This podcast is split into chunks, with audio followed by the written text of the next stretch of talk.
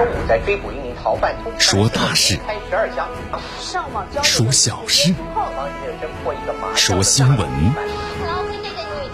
每天早八点，江南说新闻，听奇闻异事，说酸甜苦辣，品五味人生。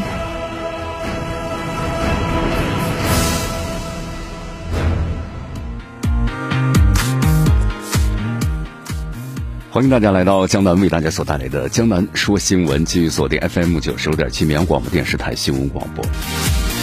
首先呢，我们一起进入的是资讯早早报，资讯早早报，早听早知道。美国官员的发言：纳什维尔爆炸案的嫌疑人被炸死，那么是独狼作案。特朗普呢，通过新冠的法案预言给自己加薪，揭开国会呢穷大方的真相。今天的今日话题啊，江南和咱们收音机前的听众朋友们，那么将一起呢聊一聊的是，屠杀平民的恶魔杀人犯拿到特朗普的特赦令，那么有人挖出了背后的利益链。大话体育，非不可抗力足协呢绝不放弃国足四十强赛主场的主场的条件。恒大众将呢格里奇啊不枯燥，张琳芃呢变身为教练。以上就是今天江南说新闻的主要节目内容。那么接下来呢，我们就一起进入资讯早早报。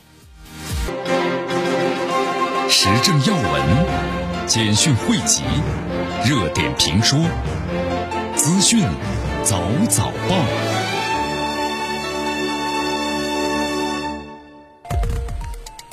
资讯早早报，早听早知道。一下时间呢，欢迎大家继续锁定和关注江南为大家所带来的绵阳广播电视台 FM 九十六点七新闻广播。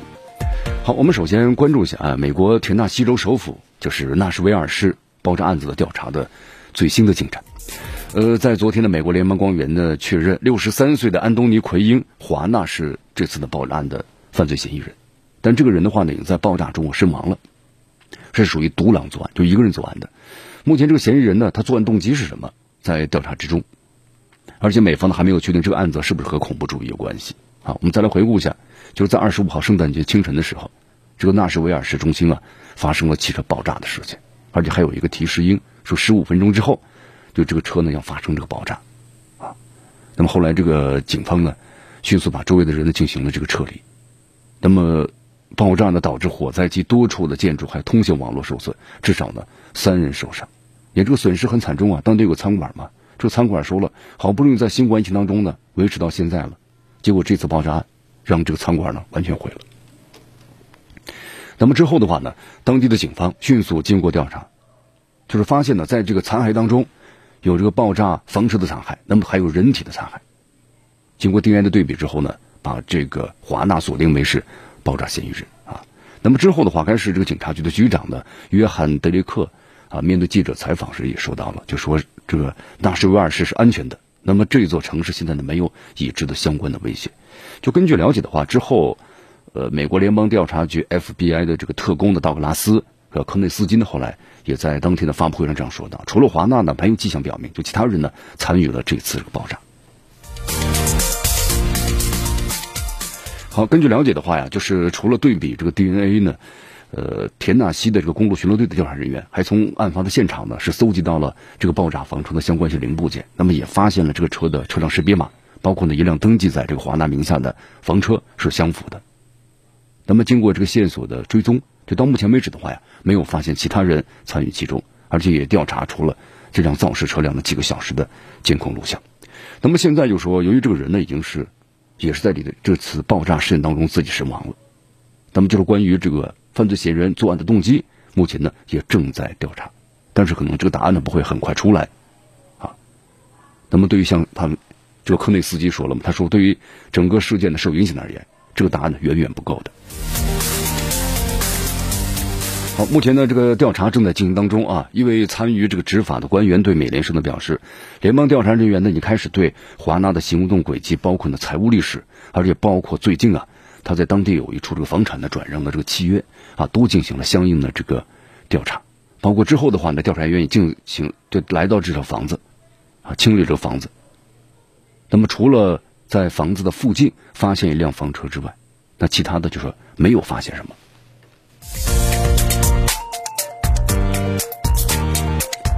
好所以说这个案子的话呢因为是一个人所做的没有发现了其他的一些相关人的关系那么因此，这个美国的警方认为啊，这个案子到现在为止的话呢，还没有显示出是和美国国内的恐怖主义有很大的关系啊。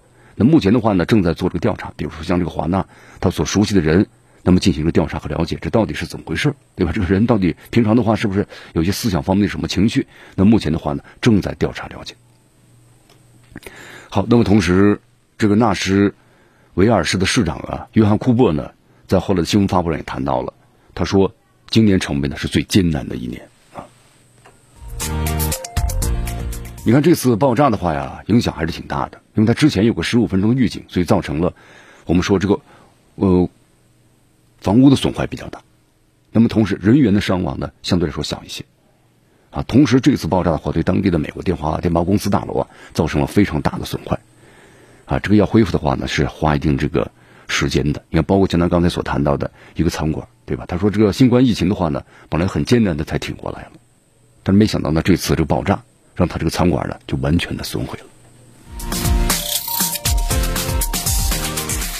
好，我们再来关注一下下面的消息啊。你看，我们说到了这个新冠疫情啊，这美国的新冠疫情呢，我们说从一开始的时候就没有特别认真的去完全去应对，所以导致了现在一个无法的控制的局面啊。你看，在昨天的话呢，特朗普呢终于是通过了新冠的法案。啊，因为之前的话呢，他是坚决的不同意。在美国这个，呃，中参两院的话呢，都基本上大部分都通过了，呃，但是在特朗普这儿呢，就完全通过不了。但是现在的话，特朗普呢终于同意了，其实他必须要同意啊，为什么呢？因为我们说了，上千万美国人失业补贴差点没了。那同时，他这样如果不同意，会导致美国联邦政府呢差点再次的关门，啊，就是这个这是一场呢非常巨大的危机。特朗普呢可以耍性子，但是他最终呢必须要同意。你看，我们说在两天前啊，特朗普呢拒绝了这项法案的这个预算，因为呢他要达到是九千亿美元新冠的纾困法案，而且特朗普呢还在就是美国呀，因为新冠呢受到经济影响，你看他又把这个责任呢说到是中国的身上，他经常说嘛，对吧？中国病毒、武汉病毒、功夫病毒等等，好像把这个病毒所有的来因全部引到中国身上，把世世界所有的这个仇恨就引向了中国。那美国有责任吗？那责任当然是非常重大的。美国作为这个世界头号的强国，但这一次的新冠疫情的抗击当中，有责任有担当吗？完全的是没有啊。所以说啊，你看我们说了，像这些议案的话呀，在美国我们说了众议院和参议院，那分别是由这个美国的我们说了一个共和党和民主党的把持着。你可能经常是这个众议院通过的，你参议院通过不了；参议院通过的，众议院通过不了，对不对？这国会两院啊。但我们说这次的话，纾困法案呢？在这个国会的两院上是获得了压倒性的通过，但特朗普不干。你看，他说给这个美国人每人六百元的补助啊，数额太小了，直接提升到是两千美元。那么之前的民主党人想给美国人发两千美元，但共和党又不同意。你看看，互相的你来我往啊。那么现在呢，特朗普突然要把这个价格呢提高一些，站到了民主党这边，把共和党吓了一跳啊。不过呢，两党后来还是达成协议了嘛。那么这个法案呢，是由特朗普的财政部长的姆努钦牵头的。那么当初呢，就是给美国人呢，我们说了，就是发钱的支票降到六百美元，一个重大原因就是共和党啊不太愿意支付超过一万亿的纾困法案，那么只好把这个钱就降低了。但是现在的话呢，你看这两党之间的不断的僵持和互互撕啊，是不是？那么终于通过了这个大规模的纾困法案，那么对其中的年收入不超过七点五万美元的人呢，将会一次性的获得六百美元的付款。那么，如果夫妻两人的收入啊不超过十五万美元的夫妇，将获得是一千两百美元，啊，所以这个法案呢，我们就发现，在美国这种制度之下，通过的方式令人是大跌眼镜啊，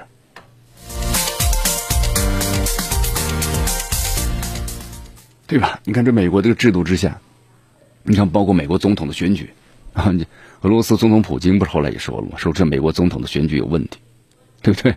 你看，包括我们昨天在新闻当中也谈到了。你看，在这个阿富汗啊，伊拉克的士兵也说了哦，我感觉这个阿富汗的这个选举，呃，那么感觉啊，伊拉克的士兵就是伊拉克的选举，就感觉好像还要比你这个美国的选举，那么更加的怎么样呢？更加的规范一些。所以说，你看，这本来是一份的纾困法案，是为民众好的，但是呢，两党之间却你来我往，是为了各自的利益来进行什么呢？这个投票和决定的，而并没有把民众的利益放在了第一位啊。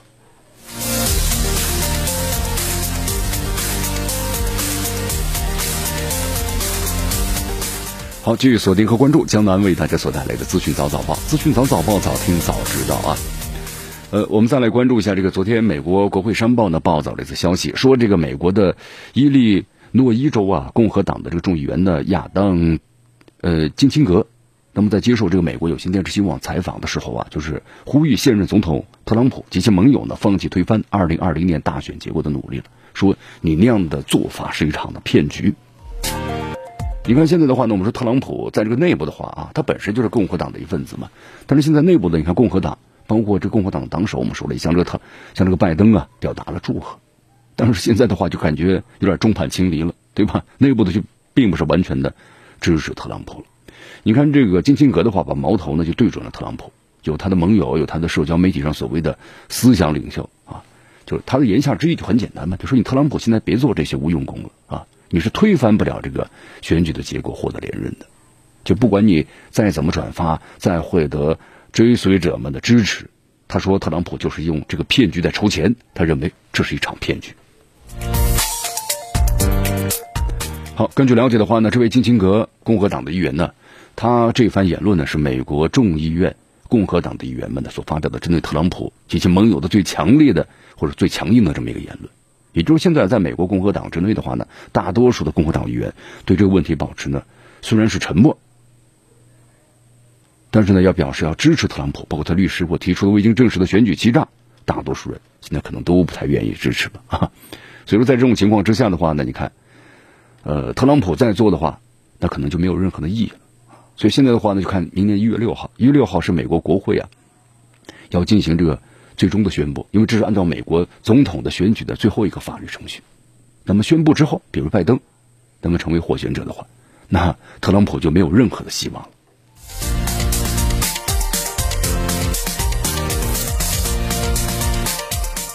好，现在的话呢，我们说特朗普所作所为的话呀，已经引起了在美国共和党之内的众多人的这个反感啊。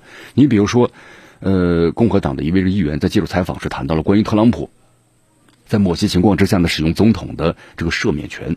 这位议员呢指出，他说：“我认为啊，这个特朗普，比如说像对这个麦克弗林、麦克弗林或特朗普的首位国家安全顾问赦免啊，赦免他呢是完全合法的，因为起诉是滥用权。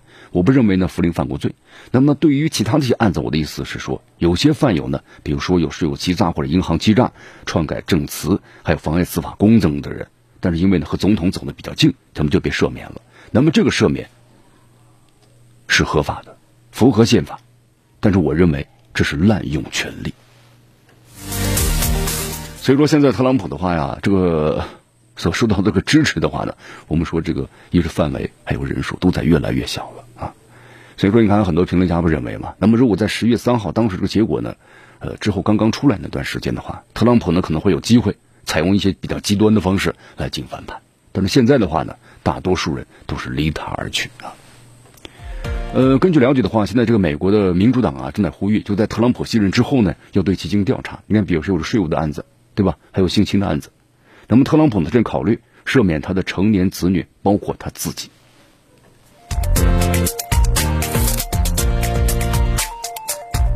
好，这里是江南的为大家所带来的资讯早早报，资讯早早报，早听早知道。迎着晨光，看漫天朝霞，好的心情，好听的新闻。走进江南说新闻，新闻早知道。与江南一起聆听江南说新闻。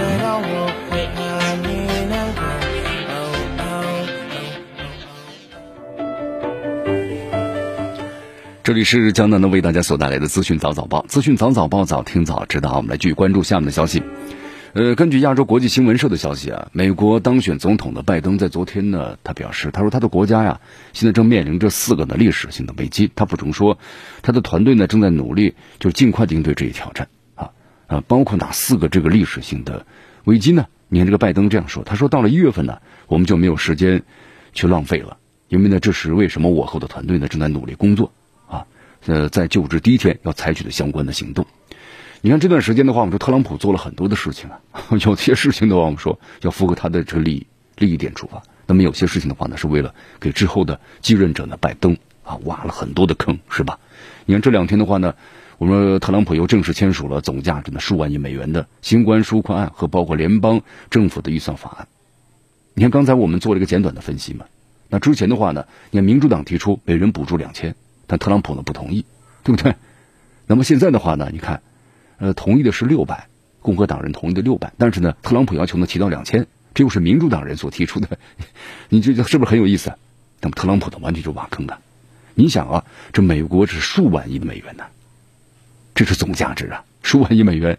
美国我们现在经济又不好，这钱从哪来呢？那只有印钞票，对不对？只有印钞票。那么这种印钞票的话，那之后所带来的这个这个坑，还不就是由拜登来填吗？好，所以说你看这个拜登的话呢，也在指责啊，说特朗普的话呢推卸责任啊，因为之前的话呢，这特朗普呢不批，对吧？行。我要批的话，就把这价格呢给我提起来。你看，所以说拜登啊，现在挺难的啊。所以说出了有四个呢历史性的这个难题啊。到现在这为止的话，一个就是新冠疫情的问题啊。新冠疫情的话，你看美国顶级一个传染病学的博士呢，福奇也谈到了，受假期影响，美国在未来几周之内可能是整个新冠疫情呢是最严重的时期了。所以说现在的话呢，美国你看用福奇的话说，就是处在一个非常关键的时期。啊，他说他和当选的总统拜登一样担心，那么在今后几个星期里啊，情况可能会变得非常非常的糟。所以拜登也说了这么一句话，他说抗疫之战最黑暗的日子还在我们的后面，啊，他说，而不是我们已经把它抛在了身后。呃，到目前为止的话，就是美国的新冠病毒的感染的总的这个数目超过一千九百万了，数字非常非常快，对吧？你可能很短的时间之内又会超过两千万了，死亡人数呢三十三万了。所以说现在的话，新冠疫苗虽然推向了市场了，但是要全部接种的话，至少都需要一年多的时间。人口越多，这个种植疫苗的时间就越长。要简单给大家举个例子，比如印度，那么印度的话呢，可能要花一年的时间啊。首先，第一是一千万的这个医护人员，那么之后是警察啊，再之后的话呢，要按照这个人员的不同的比例来进行这个接种。你看，印度的人口是三亿多呀，很快就要超过咱们中国了。呃，全部接种的话，这要花一年多的时间啊。印度呢还好，自己有自己的疫苗啊，同时又购买一些疫苗。那么对于那些没有自己研制能力的疫苗的国家怎么办呢？你看，在昨天有个消息，就是菲律宾的总统啊，杜特尔特，就是被曝呢是威胁着美国了。他说，如果美国不向菲律宾啊交付新的疫疫苗，那就新冠疫苗，菲律宾要终止一项和美国的重要的军事协议。啊，因为在这个菲律宾的话，现在这个民众啊挺生气啊，为什么是挺生气呢？你看，包括舆论呢，还有这个反对党啊。他们认为菲律宾啊，就政府采购这个新冠疫苗延误了。他说很多国家都开始接种了，但是菲律宾呢还没有。所以说杜特尔特也着急啊。那么杜特尔特就把这个菲律宾美国访问部队的协定啊，变成这个讨价还价的筹码。就说你美国不给我提供这几千万的新冠疫苗的话呢，我就让你们从我的这个基地里头去离开了。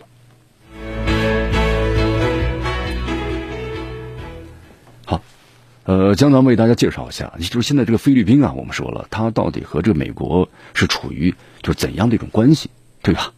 我们说这个美国要对菲律宾的影响呢是非常庞大的，影响大，但是我们说了，呃，现在的话呀，谈不上这个控制菲律宾，啊，就是至少在这个杜特尔特可能当政的时候是不可能了。你看，就大家也感受到这几年杜特尔特呢有一种很很明显的一种独立自主的外交政策，对吧？你看，我们说在，因为再加上从这个十九世纪以来呀，美国呢在这个政治上就在菲律宾呢建立一套呢完整的统治程序。有经济上啊，它垄断了菲律宾的这个经济命脉了。然后文化上呢，又输出这种的美国式的价值观念，包括意识形态。所以说呀，整个菲律宾当时这个发展的很畸形啊，包括人民呢挺贫困的。所以说呢，部分觉醒了的菲律宾人后来就意识到了这一点。呃，纵观这个世界呢，我们说了，没有永远的伙伴，只有永远的利益，是吧？你看菲律宾呢，是咱们中国建设二十一世纪海上丝绸之路当中呢，我们说了不可或缺的重要伙伴。咱们中国呢，在菲律宾有大量的这个基础设施的投资，也为菲律宾啊，我们说提供了一个持久强力的这么一个动力。菲律宾人口众多呀，它是一个很大的有潜力的这么一个市场，所以说值得咱们中国重视。你看，就江南曾经看过有一篇这个新闻报道中这样写到嘛，就咱们中非关系未来走向，呃，就是正如这个赵建华大使所说的，正值呢新的黄金时代的中非关系，那么必定会在呢崇尚和平，那么讲信呢修睦的这个亚洲啊熠熠生辉，那么也必定会在开放共享还有互信共治的时代呀行稳致远。所以说啊，虽然咱们中国和菲律宾有时候几个不和谐的声音啊，但这是无法阻挡的咱们中国和菲律宾啊这个关系的新的历史进程。好，继续锁定和关注江南为大家所带来的资讯早早报，时政要闻、简讯汇集、热点评说、资讯早早报。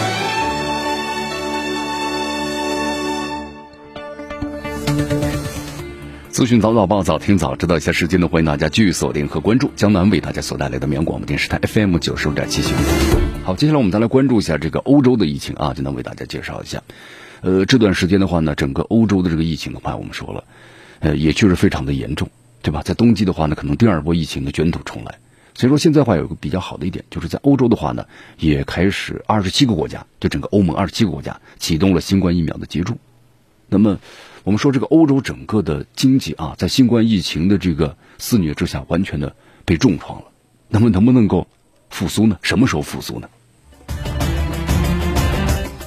好，我们先来到这个塞浦路斯啊。塞浦路斯有一位呢，八十四岁的安德里亚斯，这个劳乌纳斯成为了该国第一位呢接种的辉瑞疫苗的民众，八十四岁了。你看，接种了第一株的新冠疫苗。我们在这个欧洲的话呀，它有个问题，有的人不太愿意接种，他们认为这个疫苗的话呢，会改变身体的结构，那么同时呢，也认为可能有些副作用，就有担忧。所以在这个整个欧洲的话呀，你看。这位八十四岁的老人成为第一个接种的，那么这就起个什么呢？很好的带头的作用。呃，但是我们说了，你看现在这个欧洲的整个经济不好啊，你看疫情之下，欧洲成员国之间的各自的社会经济问题，还有欧盟内部有矛盾分歧，对不对？那都威胁的欧盟，一个是内部团结，还有欧洲呢一体化的进程。呃，这个欧洲接种疫苗的话，我们说了，也基本上都按照这个顺序，医护人员我们是战斗在第一线的，那么他们的这个安全呢要保证好，所以说首先是医护人员呢。优先接种。好，那么在昨天开始的话呢，像这个法国、德国、意大利、还有奥地利、葡萄牙、西班牙等国呢，在昨天的话都开启了这个接种了。欧盟委员会的主席啊，这个冯德莱恩呢，也在社交媒体上写道：“他说我们开始呢艰难的翻开呢一年的这个新的一页了。”呃，目前的话，就根据这个最新消息啊，欧盟所订购的疫苗呢是美国的辉瑞公司，还有德国的生物新制公司联合研发的，在比利时和德国生产。那么接种者呢，需要注射两剂，间隔是二十一天的时间啊。所以说，第一批的话，那么首先就是这个医护人员，因为呢，他们要和这个什么呢病毒做斗争嘛。你看，以前只能依靠口罩和防护服，那么现在的话呢，有了疫苗，在一定情程度上，至少情感上能够缓解啊。但是现在的话呢，我们说在整个欧洲的话呀，很多民众还是对疫苗呢，包括病毒持怀疑态度。那么同时，我们说了，四点五亿的欧洲人呢，那么要接种的话，可能有部分还是持反对的意见。我们说这新冠疫情的话，对老人影响是最大的了啊，老人的抵抗力呢非常的弱，所以说这次新冠疫情在欧洲这个疫苗接种的话呢，那么包括首批当中也有呢老人。你看法国的话，就是一百万的老人啊，一到二月份两个月的时间，为他们呢先进行这个接种。我们说这次新冠疫苗的话，它这个冷链的运输啊，要求是非常的严格的。这要零下呢，比如说有时候八十度，就根据这个疫苗的型呃剂型的不同，而不是像平常的那种呢，只需要零下比如说十度二十度就够了啊，必须要零下八十度左右。所以对疫苗的这冷链的运输啊，这个要求是相当相当的高的。好，虽然现在的话呢，我们说在法国、波兰、意大利等一些欧盟国家呀，有不少的民众就对这个疫苗持怀疑态度或者不愿意接种。但是你看，意大利的外交部长呢也这么说了嘛，他说还是呼吁大家的接种，我们将重获自由，重新能够拥抱。因为我们知道这个意大利啊，它是欧盟地区的新冠死亡人数最多的国家，首批接受呢就是一万剂的疫苗。意大利的卫生部门也说了嘛，以后的话每周呢会有四十七万剂的疫苗呢进行接受。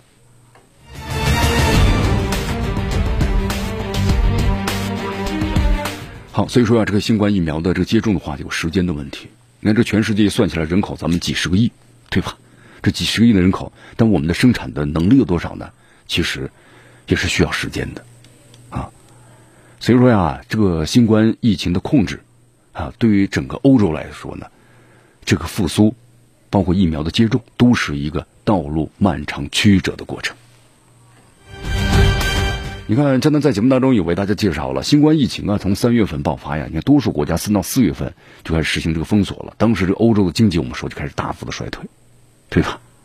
那么今年的欧洲欧元经济区、啊衰退是七点九，明年开始呢是复苏。但我们说这个复苏的话呀，它是一个缓慢的过程的。那么疫情对于这个欧洲整个欧盟的经济结构的影响又深远的，比如政府的债务就上升了。你在政府的财政收收入减少了，你还有大量的这个政府的支出，从钱从哪来呢？对不对？那么财政的赤字又增加了，投资和消费的信心的减弱，所以说呢，可能在一段时间之内，整个欧洲的经济啊长期的低迷。那么同时一个问题就是，欧洲的经济面临最大问题就是失业。你没有工作的话，你就没有收入，你生活无法得到保障。那么整个可能社会的治安，那么都要有一个严重的挑战的问题。好，所以说现在的话，你看这个欧洲啊，欧洲特别是欧盟，那么坚定这个寻求呢战略自主的这么一个决心。你看，在昨天的话呀，欧盟委员会的主席呢，冯德莱恩就提出了增长的战略的三大支柱，第一个就是绿色的新政，啊，那么第二个推动这个数字的创新，就是数据和人工智能，包括呢网络安全等等等等。我们说，在这个欧洲的话呀，在这个网络安全方面呢，其实，在包括搜索引擎方面没有多大的个建树，对吧？你看，这全世界有名的搜索引擎都不在这个欧洲，所以欧洲的话，整个这个网络方面的人工智能方面呢，其实有点有点落后了啊。所以说，现在要要推出他们这个在网络方面的一个安全超级计算机的建设能力，就是想夺占一个什么呢？全球博弈的这么一个制高点。那么第三是推出了产业战略，完善了欧盟单一的市场，制定了产业政策，打造了欧洲这个冠军的企业。所以说呀，可能在未来的数十年当中吧。那么，正如这个肥德莱恩所说的，那么整个欧盟、整个的欧洲，那么推动绿色转型，促进疫情之后经济复苏，那么这些就是框架的，还有社会经济的这个搭建的这框架的搭建，可以说是具有呢重要的意义。但是我们说了，任重而道远呢。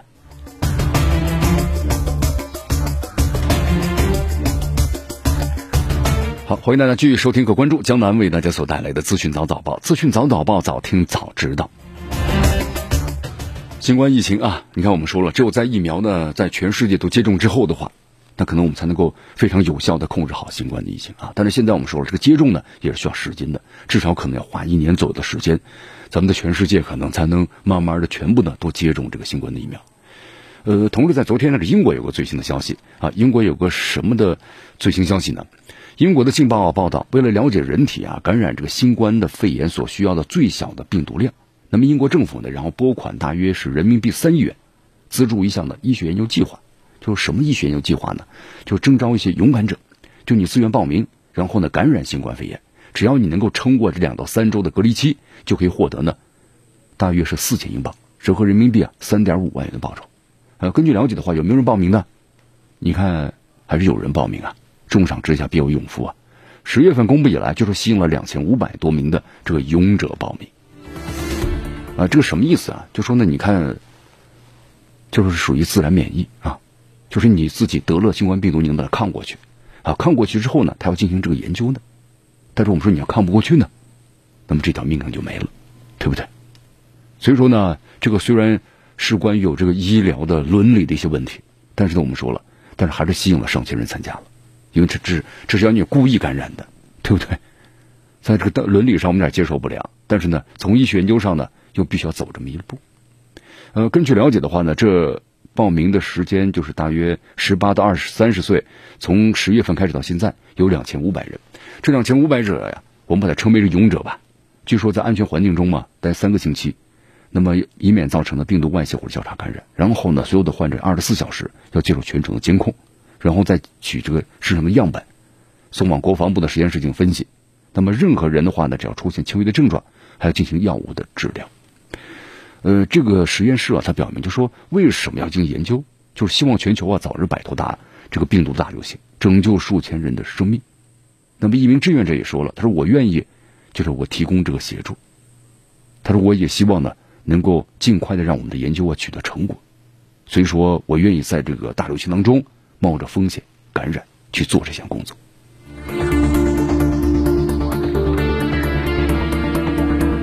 就是有的时候啊，咱们人类在大自然的面前，感觉呢真的是非常的渺小啊啊！所以人类呢在不断的个发展啊，不断的进步，我们的科技呢确实要不断的进步，我们才能够呢抵御和战胜这样的一些风险。你看，我们说现在呢，咱们进入一个对针对新冠疫情最关键的时期了，对吧？新冠疫苗推向市场了啊，但是我们说这是需要一个。接种疫苗是需要一个过程的。你看，其实这段时间呢，我们就是听到了很多的新闻，其实不光是在这个英国。那么，在这个美国，那么同样就有很多的富人呢，谋求想要插队。因为我们说了，第一批接种人员，你看全世界各国都是统一的目标，那就是医护人员。那么之后是警察，对吧？再之后，根据这个不同的情况有所安排。但是呢，在美国或者英国，你看现在有消息，对不对？然后就是些富人，他们想呢提前的接种，来免除这个新冠疫情对他们的影响。你看，在这美国有消息嘛？有富人愿意出二十五万美元捐给这个医院，对吧？就说，但是你要给我提前打这个新冠疫苗。那么在昨天的话，也有则这个消息啊，英国的《每日邮报》也报道了，英国部分的富人呢，正在通过呢私营医院谋求想插队接种新冠疫苗，有的人出价呢一点七万元啊去买这么一针，那么正常的话，折人民币就几百块钱吧，应该是啊。所以说，英国民众的话呢，你看，英国民众你要想普通民众想打的话，你只能通过这个国民的医疗体系来接种，对不对？那么现在在英国部分的私疗医院呢，据说收到了大量来自于高收入客户的咨询，就说我开价格开高些。但是希望呢，尽快的先给我接种。你看，在这个新闻媒体的报道当中啊，有一家这个私营诊所的老板的名字叫做是拉文德兰，他是英国这个呃威斯威姆威姆斯洛镇的一家私营诊所的这个老板。他他就说，他说他有客户打电话问他，就说尽快的想接种，对吧？钱多少无所谓。那正常的话呢，可能就是几十英镑。那么现在的话呢，可能就上升到了是两千英镑。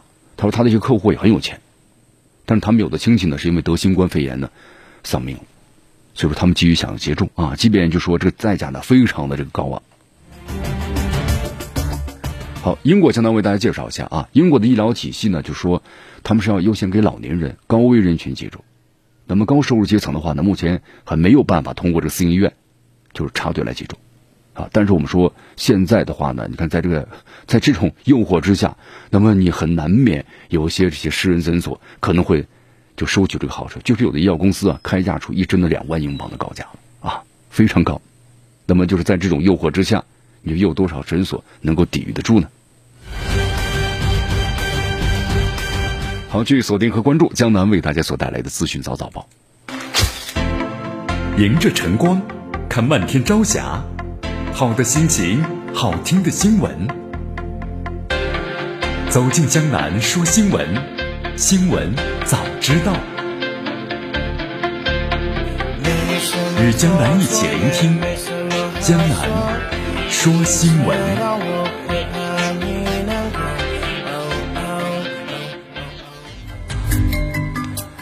好，继续回到江南为大家所带来的资讯早早报，资讯早早报，早听早知道啊。好，今天咱们这个资讯早早报的最后，咱们这个话题呢，还是关于新冠病毒。你看新冠病毒的话呢，我们说了，最近啊又出现了一个变异的毒株，对吧？先后在英国、海南非、加拿大、日本和欧洲多个国家出现了啊。昨天的话呢，已经有十几个国家发现就是变异的新冠病毒的感染者了。你看，在昨天这个瑞典卫生部呢也表示，有一名来自于英国的旅行者是新冠病毒呢呈检测出阳性，那么就是在瑞典呢也发现了。你看他去旅行的话，那必然有和人接触啊。那难免就会被感染了啊！所以说，你看，嗯，包括我们说了，在这圣诞节期间，英国的很多的一些民众就外出到其他国家去游玩，你看，就是要求隔离，他们不愿意啊。包括在一些旅游景点的话，呢，当夜就全走了，对吧？但是我们说了，你你跟别人接触了，那就可能会导致呢别人的进一步的传染，所以这个是有风险的。你看另一方面，昨天的这个韩国呢，就是也发现了变异毒株的确诊病例，目前有三人被确诊了，对不对？那么这三名确诊者是一家三口，啊，入境之后，他们从伦敦进入英国的啊，进入韩国的人身上发现的。那么另外呢，还有一家四口呢，飞抵之后也是确诊新冠病毒，也都是从英国伦敦过来的。我们说这个韩国的话呀，以以前这个新冠肺炎的这个控制呢是比较不错的，被称为模范国家。但是现在的话呢，我们说了，因为是个边境管控的问题，啊，那么导致现在的话呢，有这个激增的这么一个一个趋势。好，那么另外的话呢，就是韩国卫生部啊，食品部呢也开始宣布了，目前的话呢，就是把这个疫苗呢，就他们韩国也开始接种了，但是我们说这个接种的话呀，它有个分销，那么这个时间呢也是很长的啊。好，所以说现在的话呢，呃，韩国政府计划就是买购买足够的疫苗，为四千六百万人接种疫苗，那么占韩国总人口的百分之八十五以上。你看，我们说人口越多的话呢，接种时间就会越来越长的。呃，根据了解的话呀，这韩国政府所购买的第一批疫苗呢，从明年开始，比美国和欧洲国家要晚大约几个月的时间。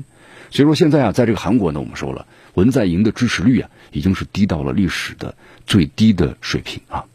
据说他这个反对面不支持他的，已经是提升到百分之六十了。所以说现在文在寅的话呢，也确实挺头疼的啊。一个新冠疫情的问题，还有一个国内的一个。一个政治内内斗的一些问题。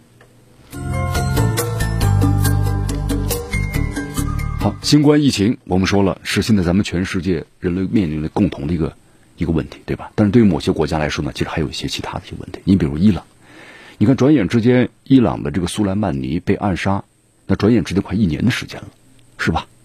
那么这忌日呢即将到来。因为昨天的话呢，伊朗这个电视台要报道，那么伊朗的议长呢，这个顾问侯赛因。阿米尔·阿卜杜拉希，然后这样说道：“说伊朗呢拟定了一份四十八人的美国名单，名单上的人呢，那么将因为苏莱曼尼的遇刺事件而受到呢法律的制裁。你看以前的话呢，曾经说是四十五人嘛，那么现在增加到了这个四十八人。